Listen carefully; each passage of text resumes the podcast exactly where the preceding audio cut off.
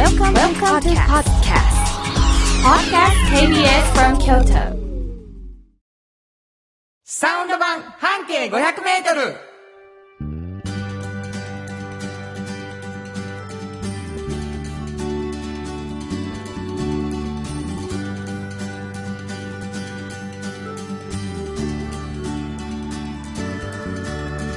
こんにちはフリーマガジン半径 500m 編集長の炎上真子です。サウンドロゴクリエイターの原田博之です。6月12日になりました。はい。えーサウンド版半径500メートル。えー半径500メートルというフリーマガジンで、はい。えー編集長をされてる炎上さんなんですけれどもね、はい。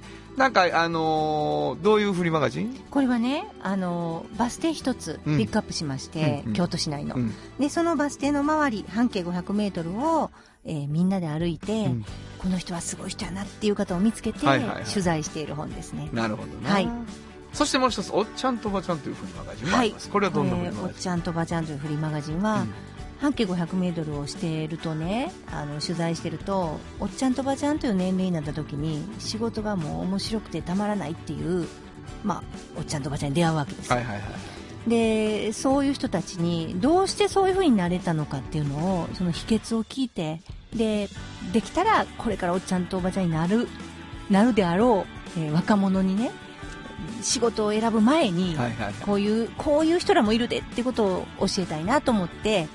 伝えたいなと思って出してる本ですね。まあまあそういう熱い思いでね2つのフリーマガジンを編集長されてるんですけれども、はい。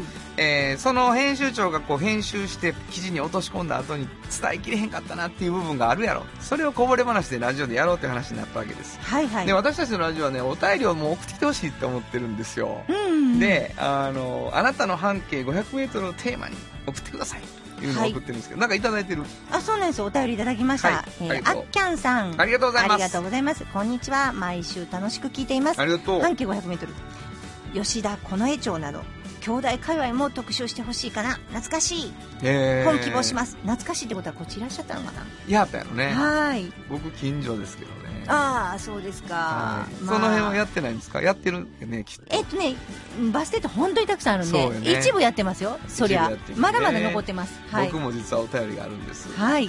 あのいつもその半径 500m に関するコーナーでね、はい。炎上さんがヒントを出すじゃないですか、うんうん。バス停の、はい。えー、多分これクイズだと思うんですうん。しんこさん原田さんこんにちは。こんにちは。ミセスオリーブです。こんにちは、ういつも楽しく聞いています、はい。で突然ねうん。自宅から数百メートルほど西にバス停〇〇小学校前うん。があります、うん。そのバス停500メートル圏内にうん。京福電車うん。通称蘭電の駅があります、うん。駅の名は蘭電嵐山終点の駅です。うん。終点なので駅構内に入らなくてもお土産店の他に足湯がありうん。西陣西陣織のポールがたくさん並べられて目を楽しませてくれますはいはい。嵐山は見どころ満載です新型コロナが収まったら皆さん遊びにいらしてくださいねどこでしょ全然わからん。う あそうはい。えー、バス停は、はい。えー〇〇小学校前の答えは佐賀小学校前でした。佐賀小学校前。おっちゃあんとおばちゃん希望ってくれてますけど、ね、あ。ありがとうございます。こうやって。面白いなうん。逆にクイズ出されたら。ん。A は浮かんでるよねでも、うん。こんだけ。あそこやろ、うん。あそこでもバス停の名前知らんからへん。なうん。えーまた行ってみよう。はい。というわけでございましてね。こんな風にお便りいただければ嬉しいと思います。どこに送ればいいですか？はい。メールアドレスは、500アットマーク KBS 京都。数字で500アットマーク KBS 京都。こちらまでお願いします。ということで KBS 京都ラジオからお送りしていきますサウンド版半径 500m 今日も張り切って参りましょうサウンド版半径500メートル。この番組は、山陽火星、トヨタカローラ京都、東和、藤高コーポレーション、大道ドリンク、かわいい、釉薬局、アンバン和衣庵、日清電機の提供で心を込めてお送りします。産業化成は面白い。ケミカルな分野を超えて常識を覆しながら世界を変えてゆく。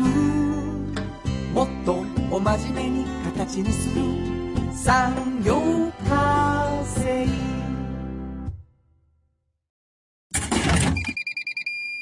ドドリンクはドゥはドゥ塩はコンソダイナミックドゥドリンクカンパニー心と体に美味しいものをダイナミックにブレンドします。大道ドリンク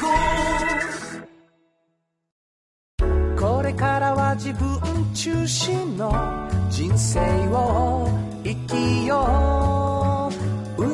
変わりたいあなたのために大人が輝くファッションブランド。かわいい。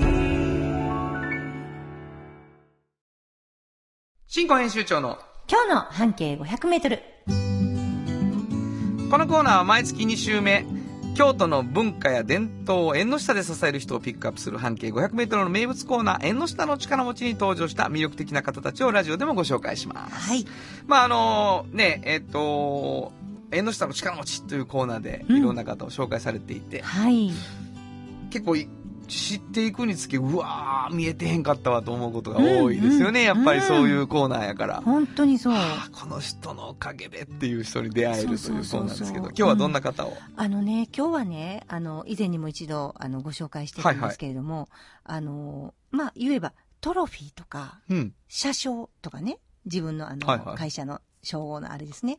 といわゆる、あの、気象っていうものを、はいはいはいあの、はい作ってはるとこなんですよ。はいはいありましたねはい。で、これ案外少なくて、本当に。そうやなはい。で、えっと、これ前にもちょっとお話したかもしれないですけど、この間もちょっと私、あの、知り合いの方が、あの、行かれたことがあって、そこからもまたインスピレーションを得て思ってることが今あってね、うんあの、人が、ものすごくこう褒めたたえられたりするとか、うんうんうん喜ぶ瞬間ってあるじゃないですか。はいはいその時に必要なものっていうのがあるでしょ？はいはいまあ、賞状もその一つやし、トロフィーとかメダルとか、あの、金メダル、銀メダルとかあるじゃないですか、オリンピックとかでも。はいそういうものも、その瞬間の実は、それ形にしたものなんですよね。はいで、なんか、それって実用性があるかっていうと、実はあんまなかったりするじゃないですか。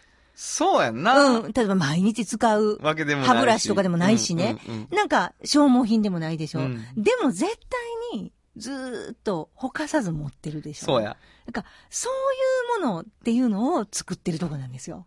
割と特殊なんですだから。なるほどそれはあれやね炎上さんは取材もして、うん。そこで一つ発見もして、うんうんうんああそうかみんなあれなんやって思ってて、うんうんもう出会ってるやんそう。でその後にもう一回そこがあこんなに人がこう喜ぶあるいは褒められたっていう瞬間の象徴なんやっていうのを再発見してるってことね。そうなんですよ。それを手伝ってはんやっていうことやな。そうなんです。で、まあ、あの、これたまたまきっとね、あの、取材するきっかけになったのが、うんうんうんあの、山陽火星さんが70周年の時にね、はいはい。で、あの、新しく車掌をね、作るっていう時とかに、あの、ものすごくね、あの、時間がない中で、一生懸命作ってくれはった。うんうんうんコーポレートカラーもちゃんと活かしてみたいなことがあって、その一生懸命さもすごくって、はいはいはい。多分、そういう話をしたと思うんですけど、あの時に、たまたま、私あの、フェンシングを昔してたんですけど、その時の先輩が、実はあの、こちらでトロフィー、こちらのトロフィーやっていう話やったんですよ。はいは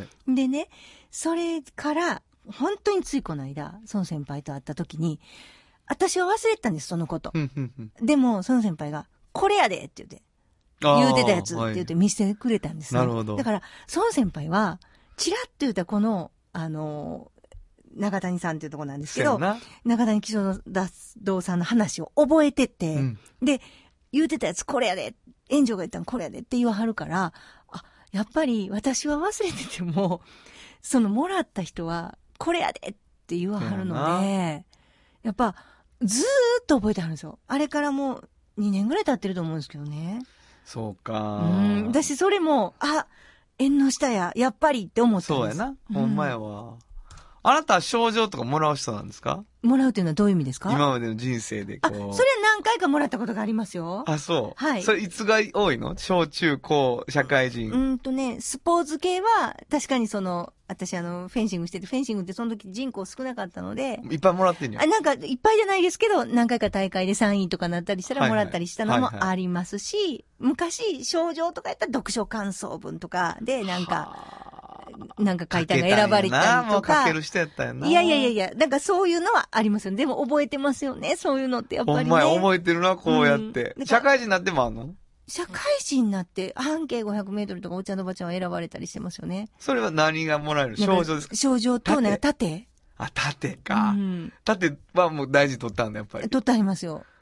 全国フリーマガジン大賞みたいなのあるじゃないですか。そんなんをね。それの、なんか、あの、何やって、ライフスタイル部門っていうのがあって、うん。で、それ最優秀賞みたいなのもらいますよ。はあ。全国1位みたいな。すごいな。やっぱそんなん嬉しいですよね。なるほどな。そういえば。だからまあそういうのに携われることが嬉しいんですって言うとありました、中な谷さん。るほど。俺もうほとんどもらったことないのよ。あ、本当ですか？うんもう、まあ、ないねん。うん。で、前も言ったかな。唯一もらったんが、うん。あのあのさ、クリ、クリアのなんか、板にさ、プラスチックの、うん。あの、は、尖った、あの、金のペンで絵を描いてな、はい。版画みたいにするの小学校でやんねん。はいはいはい。あのー傷つけて、そこにインク塗ったらなんか版画みたいになんねんか。なるほどなるほどで。それで、2匹の犬を描いたんや、俺。へこれそれな、もうもっそリアルに描いた俺、一生懸命。それが選ばれた。それがね、なんか、文科、文科省というか文部省のなんかの賞みたいなの取ってんね。すごほんで残ってる？その、え、うん。絵は残ってへんねんけど、そ、俺この話何してるかって言ったら、その、その、俺が唯一もらった盾は、ずっと親父が机の上に置いてたのよ。やっぱりな。だからそれはさ、もうその、俺にとっては、あれなんか俺もらったなっていう記憶なんやけど、うん。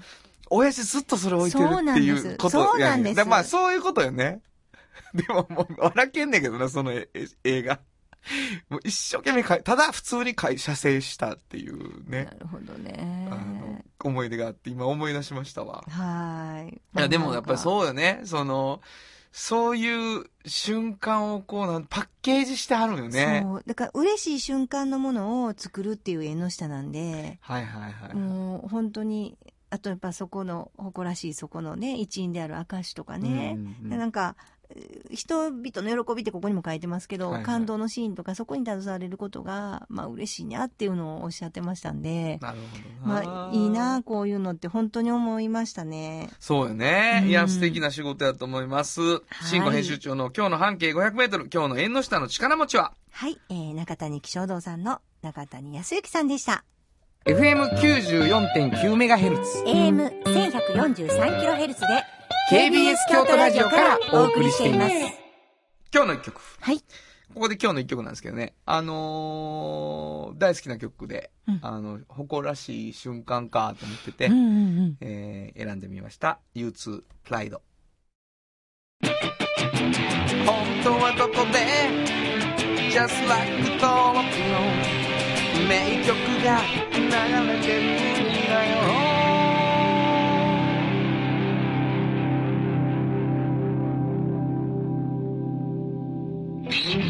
あの、この曲は、あれなんですよ。あの、ラトランドハムっていうね、えー、まあ、あの、全米で1位になった、ヨシュア・トゥリーのアルバムの後にさ、うん全米ツアーしててさ、その全米ツアーを映画にするんよね、うん U2 が。うんうんで、そのラトランドハムの、もう一番最高の最後の曲なんですよ。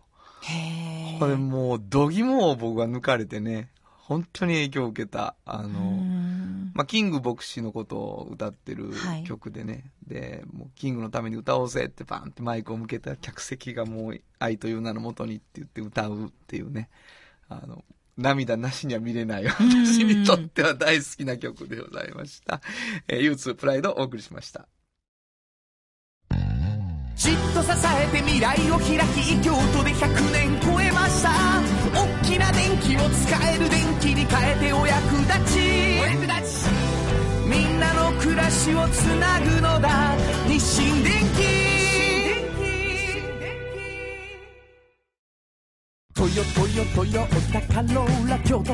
カロカロカローラカローラ京都。京都京都のカローラ京都。トヨタの車トヨタの車。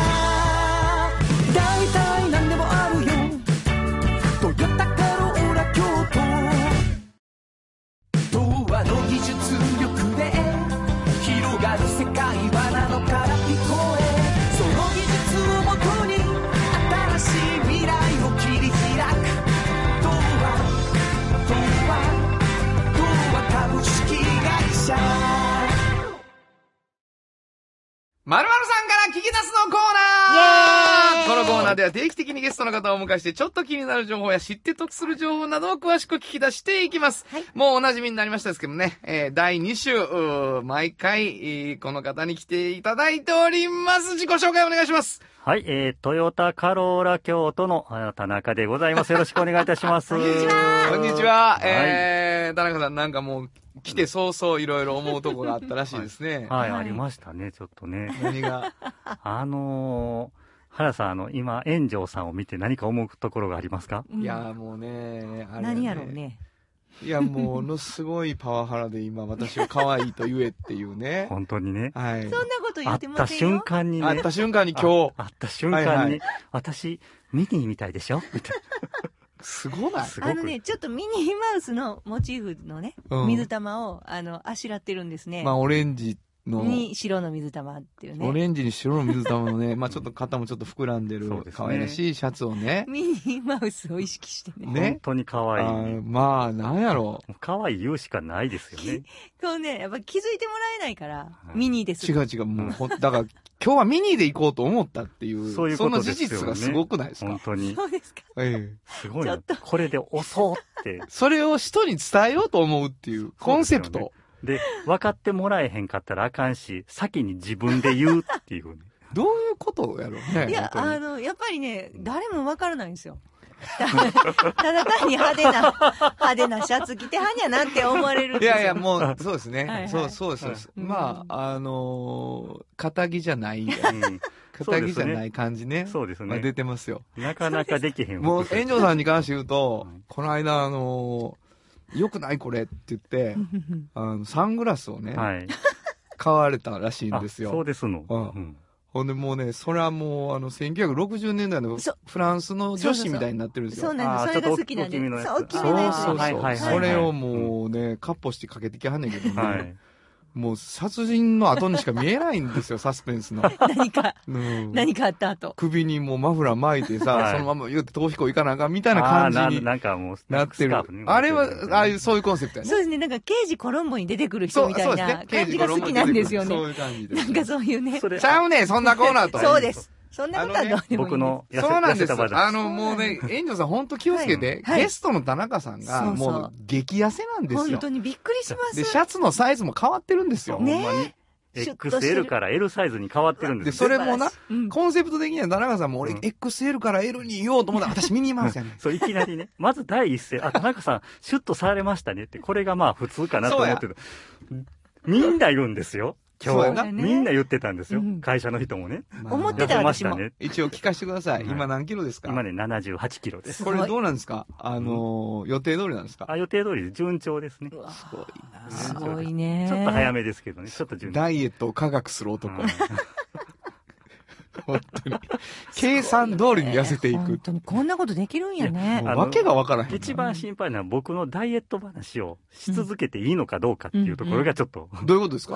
う んなあ、それはね、いいんです。なぜならお便りが来ています。はい。はい。えー、キラキラブスさん、ありがとうございます。ありがとうございありがとうございま。ますす花田さん、慎吾さん、こんにちこんは。にちは。お痩せになっていると評判のうんカローラ京都田中さんにご質問があります。はい。私も夜歩いているのですが、痩せる気配が全くありません。何時間ぐらい歩いておられますか？あと、何か食事制限はされていますか？はい。車に関係ないことですいません。はいもうもはやこういうコーナーになってきてるわけですよ。なるほど。うん。心配はちょっとこれね、あの、なくなりましたね。いはい。どうですか？あのー平日、平日と言うんですかね。うんあの、仕事がないときは、なあの、結構たくさん歩きますね。お休みの日ですね。休みの日。はいい。ははいうんお休みの日は、あの、2時間ぐらい歩いてますね、今。2時間、うん何キロ？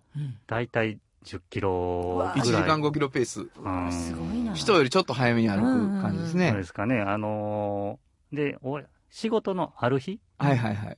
まあ、ウィークデーみたいなですね。は、あのー、だいたいまあ1時間ぐらいですかね。帰仕事帰ってから？はい。そう、もう必ず歩くわけ？必ず。雨の。日も？雨の日はさすがに、うんザーザーの時はもうやめ、家に、で何かする？何もしない？何もしない。その時は休憩の日。休憩の日休。憩の日。うんうんうんそんなん一回あったら次の日もうあれ歩かへんわ。そうやね。うん今日も雨降ったらええのに降ってることにしようとか面白いわそう。、ちょっと降ってたらもうやめやめるなうんだんだんね、あの、歩いてると、歩くのが気持ちよくなってきて、はだから距離をどんどん伸ばしたくなってくるんですよ。あ、ここまで行ってみよう。そうそうそうそうそうそう。だから5キロやとなんかもう満足できない。満足できなくなって。そうそう。だから20キロが25キロになったりとかしていくんですよね。だからもう、月に1回そうやってそのうん2時間をオーバーして3時間歩いてみようとか、15キロうん。そう15キロになったりとか、20キロになったりとか。なるほど。食事制限はされてません？食事制限はちょっとしてますね。あ、やっぱ、あのーひろぼさんちょっとしてはるみたいですよ。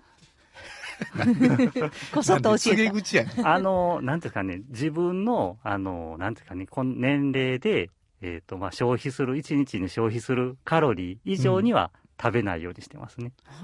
そんなん決まってんの？どうどういうこと？計算をしてるってこと計計算してます。自分がこれだけ動いたから消費カロリーはこれぐらいやから、そう、い大体何もしてなくても消費されるカロリーって一応あるので。どれ、それど、どう計算、あ、それだけ教えておいてよ。うんな、どれぐらいで目処でしたらいいの？まあ大体あの、インターネットで出てるんで、基礎代謝基礎代謝、そう、大体僕のぐらいだと1800キロカロリーぐらいなんですねそんなに。代謝すんの、うんいいな。全部知ってんの自分で。うん、大体でも言そうわへん。。あの、女性の方がやっぱりちょっと落ちちゃうんですね、代謝。ほんの1800キロカロリー、1800キロカロリーより食べへん言うたら、はい。食べへんで、それかなり。うん、原田さんはものすごい食べてるよ。うん見てても。でも2800ぐらい食べてるよ。僕もあそれの、理由あんねんで、いろいろ俺。ダイエット期間じゃない時はそのぐらい食べてますよ。俺2000なんかで聞かへん。3500ぐらい食ってるよ俺多分。ああ、うわ。いや、僕だって同じぐらいですよ、その。そうですか。っという間やん。唐揚げなんか食べた日には。あそうそうそう。僕もこのダイエット期間が終わったらまた元に戻りますからね。そうや。だからもうね、はいあのーダイエットしてる期間って、はい。ダイエットしてる友達とさ、はいちょ、もうめっちゃ悪いことしようぜ。めっちゃ悪いことしようぜって、はいラーメン屋行って唐揚げ頼むっていう、すごい小さい、小さい、ものすごい悪いことした感じ。悪事がそれほん。まそうにねそうそう。あの今日悪いことしたな、言うて。まあ、ファーストフードね、もうドカ食いする。あかんあかんもうあかんよねもうするとかね、あかん本当に。えー、そんなコーナーでもない。そうなんですよね。はい。そんなコーナーでもないわ。えー、トヨタさんの、あのー、トヨタカローラ京都さんがやってること教えてくれ。そうなんですよね田中さんの話になって思ってるわ。ほんまにほんまにはいうんえっとね、一応ちゃんとお知らせしないといけないなって、ね。はいはいはいあのーちゃんと考えてきたんです。はい。何かあるかなと。うんうん。あの、ちょっとね、この放送日よりは先になってしまうんですけども、7月3日4日にちょっとイベントをします。お、7月の最初。はい、最初に、はい、イベントします。はいえー一つがですね、えー常用店夏の感謝祭。うん。あ常用店で、あのー行われますので、あの、常用にお住まいの方、ぜひ、トヨタカローラ京都常用店、7月3日4日に来ていただきこれたいんですけども。終日、その2日間は？そうですね、10時から17時までやっております。その時間帯に行けば、なんかプレゼントもらえたりとか？そうですね。あのーまあ、数に限りはありますけども、あの、お子様にはは花火のプレゼントであったりとか、はいはい。大人の方には日用品のプレゼントさせてもらっております。なるほど。子供も嬉しい。そうですねは。いで、あのーまあ、メインはその安全安心の、まあ、新しい車のね、安全安心の体験会みたいなものをやっておりますので。あの、それをぜひにね、あの、見に来ていただきたいなと思うのが、まず1点ですね。7月の最初の土日。そうですねはい。同じ日なんですけどはいはいはいもはい、まあ、別な場所でもちょっと感謝祭をやってるんですね。はい。わかる。俺知ってる。モモテラスでしょ。そうなんです。はい。あの、知ってるとこや。一周年やしやそうね。。一周年。一周年の早いものでね、うんもう一ほんまやね年。おめでとうございますありがとうございます。もうなんとかやってくれました、本当にもう。そのね、桃テラスオープン一周年うんうんと、えープラスですね、えーまあ、近くにある第5店、はいはいはい。こちらもですね、あの、夏の感謝祭を。なるほど。もこちらは桃テラスの、あの、当社のサテライトショールームで、あの、同時開催しますので。なるほど。はい。じゃあ、7月の最初は、モモテラスか、まあ、常用店に。そうですね。行ってもらったら来て来ていただければと思います。なるほどね。はい。まあ、ちょっとあのー、1周年も記念してね、はい。ぼちぼち作ったらええんちゃうかなね。そろそろですよね。そろそろですよね。はい。前々からね、ちょ、あのーちょっとずつね、あの、プレッシャーを出してたんですけどね。はい。人気のある、サウンドロゴっていうやつですか、うんうんそ、そろそろ、ちょっと長い曲そうそうですねとかもどうや言うてな？いや、あのー僕としてはもう、うんそのサウンドロゴというよりも、もう、丸々一曲あ、作ろうやと。作ってもらえへんかなと。えーというわけでございまして、えーはい時間が来ました。えーっとですね、えー私たち、あのーサウンドロゴはもうさ、うん日本持ってるから。そうそうそうなんですよ。ね。だからもう原田博之が売れるための曲書こでしょ？うんトヨタカローラ京都さん都の。トヨタカローラ京都っていうのは、うんわからんで、練り込まれるかもしれん。練り込まれるかもしれない。練り込まれるかもしれん。車の歌なのか、うんドライブの曲なのか、はいわかりませんけどね。はい楽しみ。えーこれ、ちょっとここまでの予告にして、そうですね。えー今月、あの、ミーティングを重ねたいと思います。まだ、まだ白紙状態。そうですね。えー、というわけでございまして、今日のまるまるさんから聞き出すのコーナーは、トヨタカローラ京都から、田中です。えー、お迎えしました。ありがとうございました。ありがとうございましたありがとうございました。サウンド版半径500メートル。ものづくりに店づくりお客様の欲しいを届けるカンパニー。汗をかきかき喜びを共にトータルソリューション。藤高コーポレーション藤高コーポレーション。あなたの着物が生まれ変わる。着物仕立て疾患屋さん。和衣あリーズナブルで満足できる着物あれこれ。和装のある日常に楽しく気軽に出会ってほしい。助かるなんでも着物ケア。和衣はおっちゃんと、おばちゃん。このコーナーでは仕事の見え方が少し変わるフリーマガジン、おっちゃんとおばちゃんの中から、毎日仕事が楽しくてたまらないという熱い人、またその予備軍の人々をご紹介します。はい。なんかお便りが来てる。そうなんです。はいえっ、と、静岡の武藤さんから来ております。ありがとうございます。ありがとうございます。はい、えー、原田さん、園長さん、こんにちは。こんにちは。えー静岡城山中学校の教員、えー、武藤です。いつも楽しく番組をか聞かせていただいております。嬉しい。えー半径500メートル、ページ数が若干少なくなった61号ですが、うんうん隅から隅まで思いのこもった記事ばかりで楽しく読ませていただきました。5月ね、ありがとうございます。はい。えーっと、先日お便りもしましたが、えー半径500メートル、おっちゃんとおばちゃんうん。を、えー生徒が読んだ方へ、うんうん。えーっと、京都のプロフェッショナルへのインタビューという企画で、うんうん修学旅行が10月にあったんですが、うん延期となったために、うん。 Zoom を使ってオンラインでインタビューをできないかと思って、うんうん15の事業者の皆様にお願いをし、快諾をねいただきました。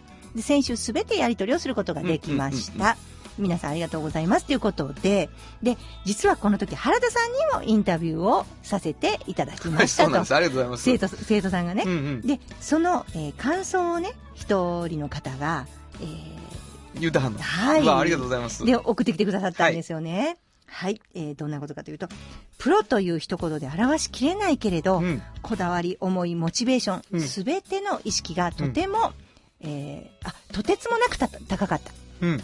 曲を聴く相手を幸せにしたい、うん励ましたい、うん人生を謳歌してほしいなど、はいはい誰かのためにここまで思いを持っている人を 私は見たことがない。これだけの思いと歌詞に嘘をつかないというこだわりがあるから、原田さんの曲を聴くと胸が熱くなるんだろうなと思いましたと。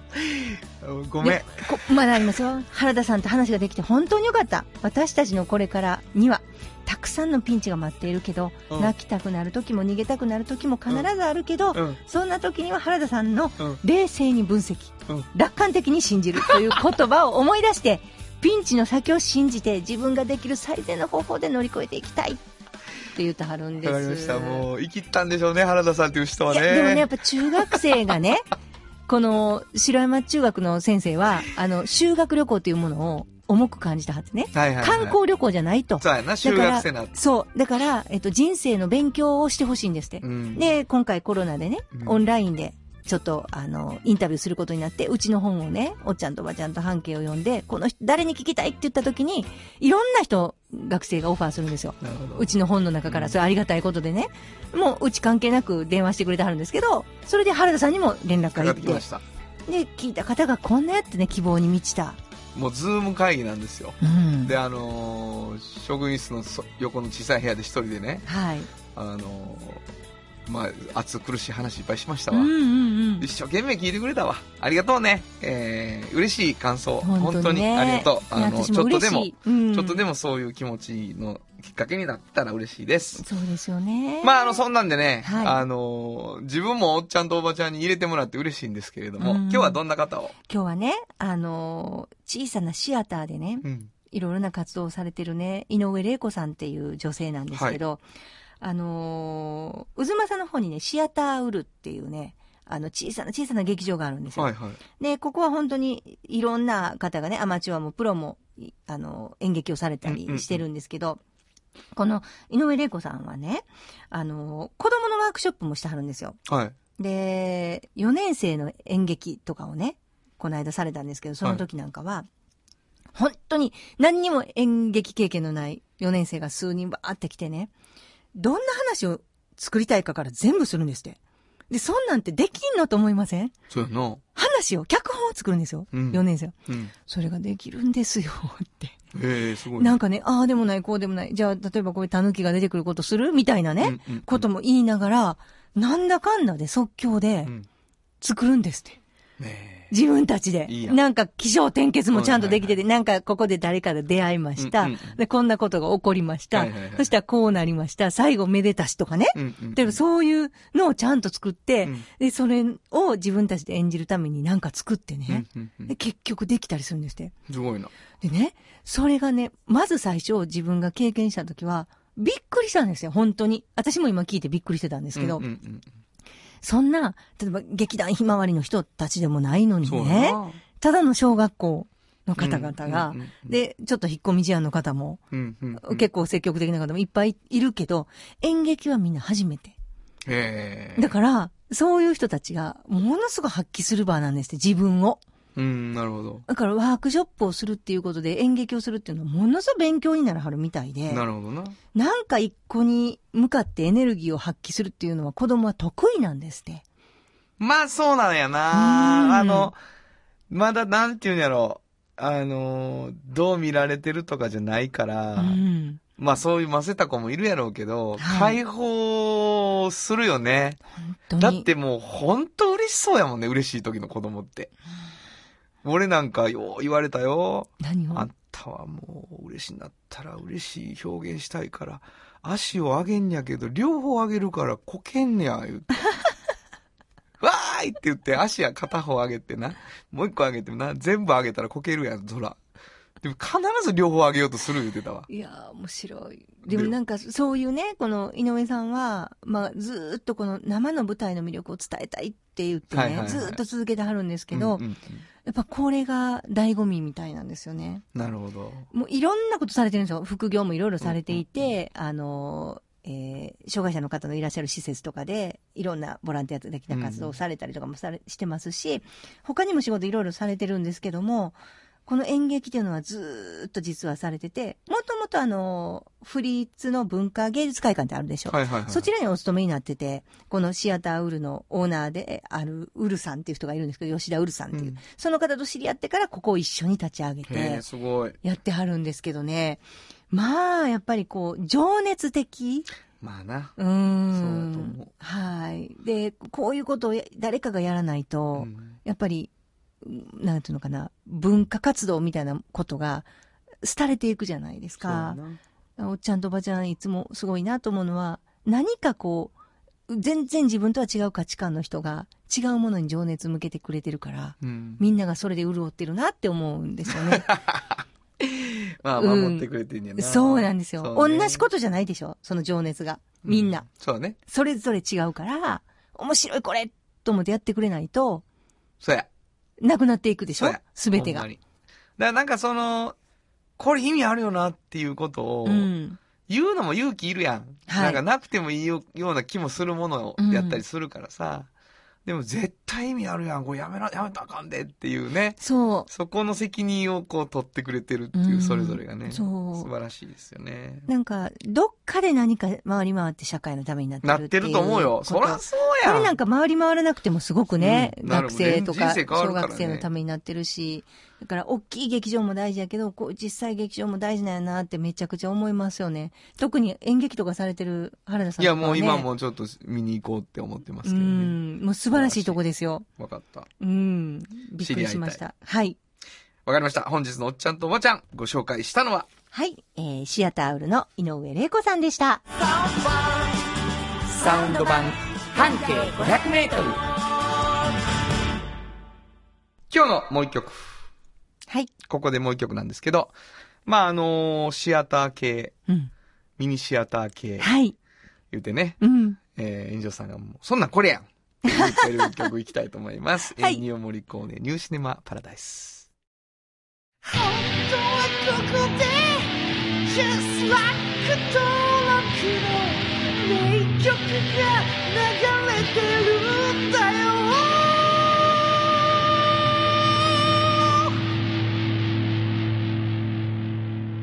なんかあれでしょ？あの、息子さんが弾いてくれたりとか。そう、これ今ピアノで弾いてくれててめっちゃ好素晴らしき。いやん。うん僕もね、どう、あのー共同生活っていうか、シェアハウスみたいにしてる時に、隣のギタリストがね、あの、掃除する時にかけよんのよ。うんもう外国や。一瞬で。びっくりする音楽って。ほんまに。あの、ガラガラ開けた竹やぶの家やったけどね。うんそれもう海外にいる気持ちで掃除したわ、みんなで。えお送りしたのは、エンニオ・モリコーネ、ニューシネマ・パラダイス。童話の技術力で広がる世界はなのか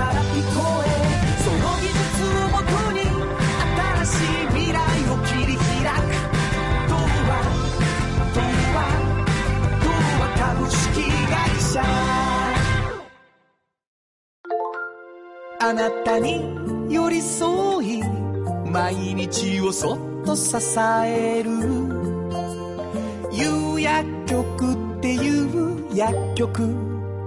明日をつなぐ有薬局。じっと支えて未来を開き京都で100年超えました。大きな電気を使える電気に変えてお役立ち。暮らしをつなぐのだ日清電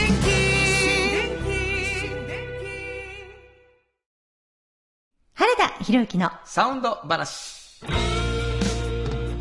このパートはサウンドロゴクリエイターとして大活躍中の原田博之がサウンドに関するあれこれをお話しさせていただきます。ありがとうございます。はい。あのーサウンドロゴをさ、はい。えー、なんか紹介していくっていうので、で、まあもうあの、このラジオ聞いていただいてる方は僕のサウンドロゴね、もう、いやもういいってっていうぐらいさ、あの、スポンサーの皆さん全部書かせてもらってるので、はい聞いていただいてるんですけど、サウンドロゴクラシックというね、そうそうそう。言い方してる、うん。まあ生まれてきたっての時の頃、うん僕一人でやってたやつ。私あれ好き。なんで？いや、あの素朴ですごくいいんですよ。本当に。あ、そうですか。うんもうできる、ですねまあ最低限のことをやっていたというね、時代の、あの、ちょっと僕もうほんまにもう一週間に2回ずつぐらい行ってた喫茶店があってですね。はいはいはい。聞いてもらいましょうか。はいそれね、えーほんまに自分の身の回りのやつに全部曲作っとったよな、こいつっていうね。えー、かりんとうさんというね、えー、喫茶店のはいサ。ウンドロゴです。聞いてください。ついこの前までは岩倉の喫茶店かりんとうで自分の居場所を見つけて自由に生きてる地域猫のケンちゃんに会えたのにみんなが大好きだったのにあっけないお別れだったね。さよならありがとう。けんちゃん。これ、かりんとうさんの歌ですよね。ケンちゃんで終わってます。あのな、うん。かりんとうさんが俺応援するときにな、はいはいこのかりんとうさんのところに、はい餌を食べに来る、うんものすごく大きい野良猫がいたんよ。はい。で、これ、ケンちゃんっていう名前で、うんもう、もの、ケンちゃんにゃー、ケンちゃんにゃー言って、全部に返事する猫やね。はいはい。愛ほんでもう、ほんでもうみんながケンちゃんをその店を中心に飼っててん、近所で。あ、はあはあ、そのケンちゃんが亡くなってすぐやってんあ。ほんで、なかりんとを応援したると、お前のことは。せやけど、ケンちゃんのことを歌ってくれっていう。ああ、どうせ書くんやったら。そう。ねかりんとうじゃないんやと。かりんとうのケンちゃんの歌を歌ってくれ いや、もう途中から話が、あれ？あれ？ってなって、最後はやっぱりケンちゃんで終わってるし。いや、かりんとうさんっていうね、あの、ほんと素敵な喫茶店じゃないですか、ああそこそうそう。そう私も大好きで、はい取材も行きましたけど、まあ、あの、その雰囲気も出つつ、出つつ、そうそうそうそう、地まあケンちゃんの域にね、根ざした喫茶店で、もう本当に、あの、ケンちゃんの歌でしたけど、うん ちょっと泣きそうになりましたけどね。はいえー以上、原田博之のサウンド話でした。サウンド版半径500メートル FM94.9MHz。AM1143kHz で、KBS 京都ラジオからお送りしています。話、この一曲。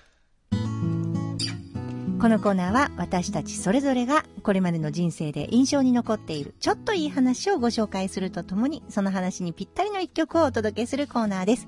えー今日は炎上進行が担当します。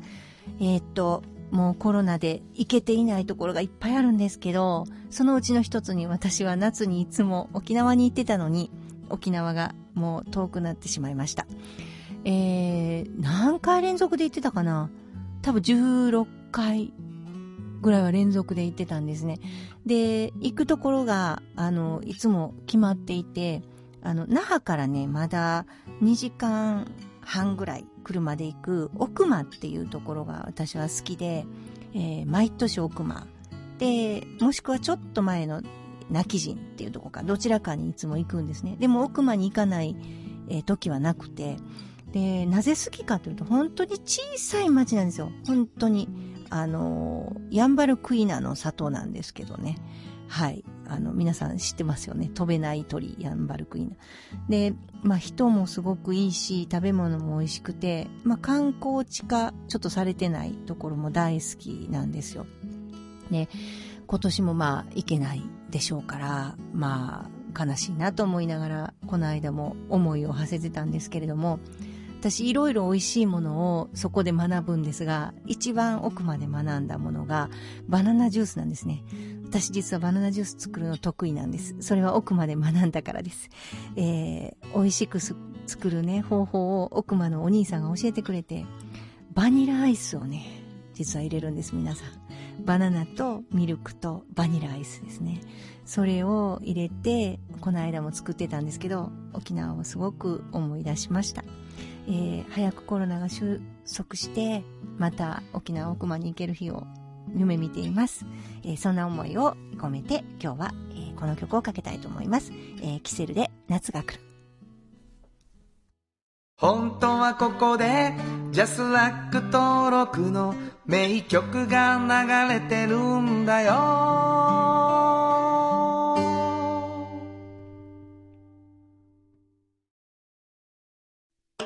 産業化成は面白いケミカルな分野を超えて常識を覆しながら世界を変えてゆく。もっとお真面目に形にする。産業化成トヨトヨトヨタカローラ京都。カロカロカローラカローラ京都。京京京都のカローラ京都。トヨタの車トヨタの車。大体何でもあるよ。トヨタカローラ京都。大道ドリンクはドゥはド塩はコンソーダイナミックドゥドリンクカンパニー。心と体に美味しいものをダイナミックにブレンドします。ライドドリンクを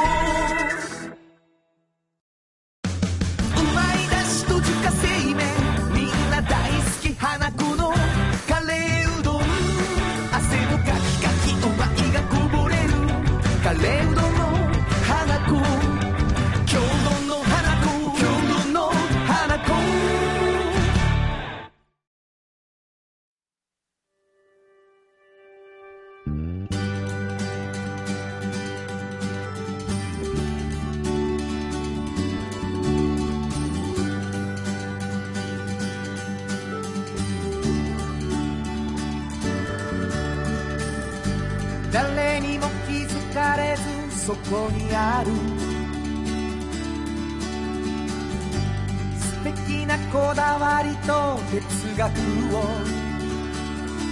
見つけて感じて言葉に変えてみんなに届けてみようかな。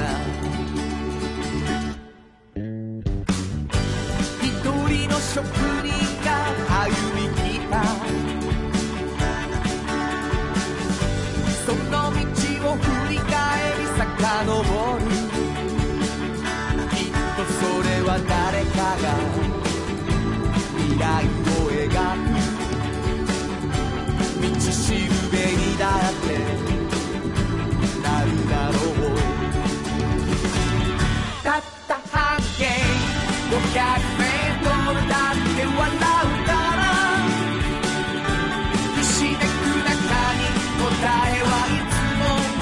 も隠れ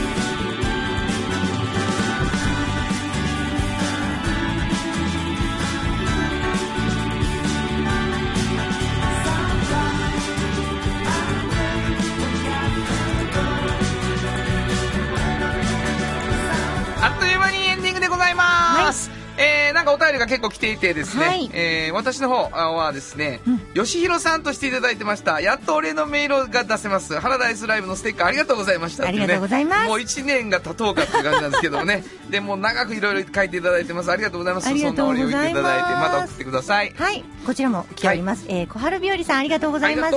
原田さん、新子さん、こんにちは。こんにちは。えー先日サウンド話のコーナーで紹介されてた、大岩さんのサウンドロゴ。オーリは。おーはい、オリーブオイルのね、はいはいなんか心地いいなと思って聞いていました。うんうん。半径の紙面でオリーブとパンってシリーズが始まり、はいはい。そこで大岩さんのオリーブオイルをうん。知ってオンラインショップで購入しました。なるほど。ありがとうございます。オリーブオイルってどれでもあんまり変わらんだろうなと思ってましたが、はいはい。全然違ってて、うん。初めてオリーブオイル美味しいと感じました。なんと。最新号の半径61号のオリーブとパンで紹介された北山のブリアンさんのトマトルバンも早速買いに行きこれ合うんですよまた ほんまこの人ちゃんとお便り書いてくれてる？君ちゃうかこれてちゃう小の春日和さんバジルのオリーブオイルとともにいただきました素晴らしい。ありがとうございますもうなんでしょう、もうオールインワン。ほんまにね。こういうの嬉しいですそよね。やサウンドの子聞いて興味持って、半径500読んで、パン屋とオリーブオイル買って美味しかったよ、もう。クライアント喜ぶ。ほんまやで。本当に、えーというわけでございましてね。はい。この番組、うん。あのーゲストを呼ぶことをね、はい。今一生懸命考えてるんですけどもそうです。来週ものすごいビッグなゲストが、そえー来てくれることうになりました。世界的なデザイナはい。ーが、世界的なデザイナーなんですけども、うんまあね予想を言うとくとグダグダになる予想です。お話がね、はい。しかしですね、はい。ぜひ聞いていただきたい。あそのものすごい意味のあることを言ってくれはると思うんですよ、うんうんうんグダグダな中にもね、はい。ということで、はい。そんな予告をしておきたいちと思います。ょっとヒントは半径の連載ですね。そうやんな、はい。誰か言わない。あ言わない。半径の連載言わない、はい。い、や言わない。わかりました。言わないんですね、えー来週はゲストもあるということでございましてまたはい続けて聞いてほしいと思います、はい。えー皆さんからのお便りをお持ちしておりますけれども、はどこに送ればいいでしょうか？はい、えー、メールアドレスは500 KBS 京都数字で500 KBS 京都こちらまでお願いします。ということで午後5時からお送りしてきましたサウンド版半径 500m お相手はフリーマガジン半径 500m 編集長の炎上真子と。サウンドロゴクリエイターの原田博之でした。それではまた来週サウンド版半径 500m この番組は山陽火星トヨタカローラ京都東和藤高コーポレーション大道ドリンクかわいい釉薬局アンバン和衣庵日清電機の提供で心を込めてお送りしました。